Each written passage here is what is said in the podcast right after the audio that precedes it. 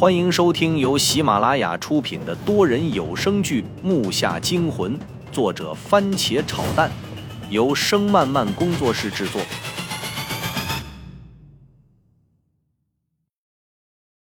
第三十九集，我们绕过了好多小的土坡，几乎走的都是平地。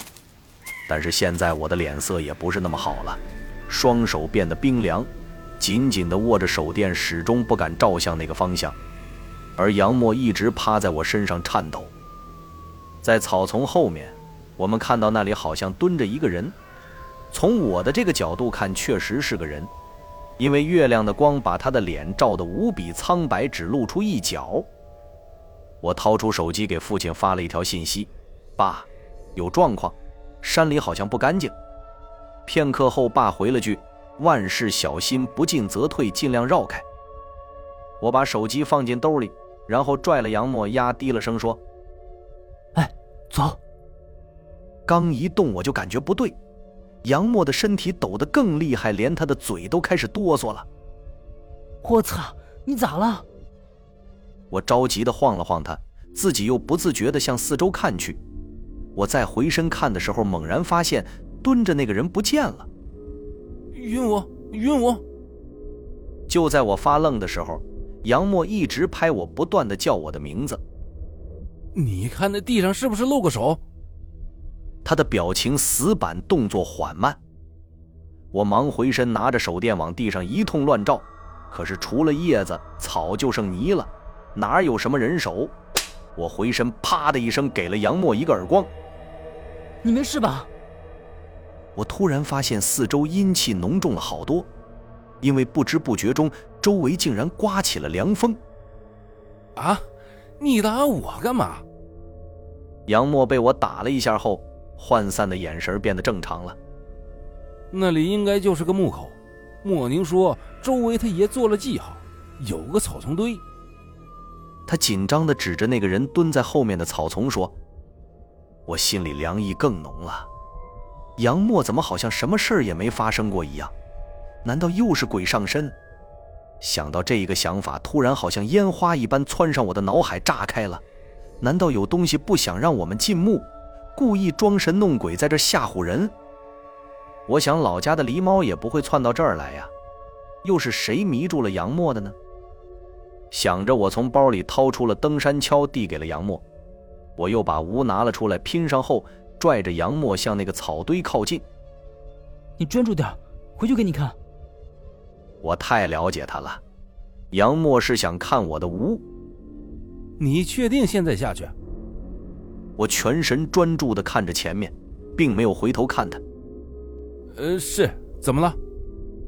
我刚说完，后脑就砰的一声，接着是无数股剧痛传遍了全身。我在倒下的一瞬间，好像明白了什么。但眼睛的无力与意识的模糊让我力不从心，只看到杨默苍白的脸色和诡异的笑容。我明白了，刚刚后脑那一下不是铁锹的砍击，而是他用锹拍的。最后，我躺在了草丛堆上，一阵剧痛从我的后脑传来，强迫着自己把眼睛睁开，手还处于无力状态，几秒后就勉强能动了。当费力地挺起上半身坐起来时，手机正在不停地震动。我忍着脑神经传来的刺痛，拿出手机接了起来。喂，呃，我不知道啊。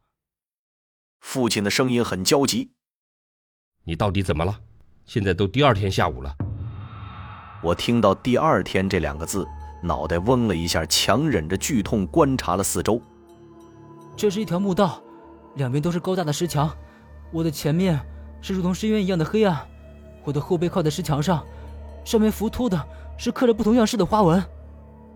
旁边软软的，我没来得看，先给父亲描述了一下我的情况。还有我的吴和其他装备都不见了，我，我让杨波袭击了。我用手摸了后脑，发现那儿肿起好大一块，碰一下疼得我直咬牙。到底怎么回事？你尽量别到处走。我马上到小兴安岭了。父亲声音刚停，手机的亮光一下消失了，竟然没电关机。妈的！我拍了一下地面，本以为会触碰到僵硬的地面，没想到入手的是软软的感觉。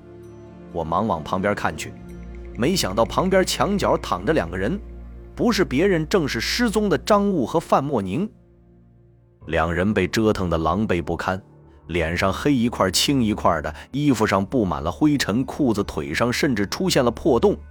看到这，我猛然回想起倒下那瞬间杨默的表情，心里不自觉的一阵后怕。我探手摸了摸他俩的鼻息，还好，只是晕过去了。这条墓道两旁墙上有着那种遇到氧气就自燃的蜡烛，从这个地道的湿度与温度，我可以确定。这是一个墓道，不知道这里面的氧气够挺多久，有可能墓口已经被杨默封住了。张悟，张悟，莫宁，醒醒啊，醒醒啊！我推了他俩好久，才从昏迷中苏醒过来。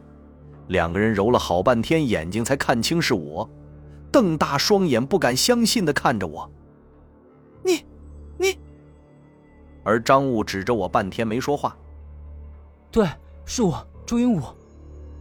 我很无力的靠在墙上，真不知道该说什么。我想到，赶忙伸手进外衣兜里，掏出了两块巧克力给他俩。啊，吃吧，吃完再说。张悟和莫宁已经两天水米未进，抓起巧克力狠命的拽开，狼吞虎咽的啃了起来。尤其是莫宁，完全放弃了淑女形象，吃起来比张悟还豪放。再看他身上的白色 T 恤都变成土黄色了，一看就没少受罪。慢点儿，慢点儿，看看你们两个都成什么样子了。木下惊魂多人有声剧，感谢您的收听，更多精彩内容，请听下集。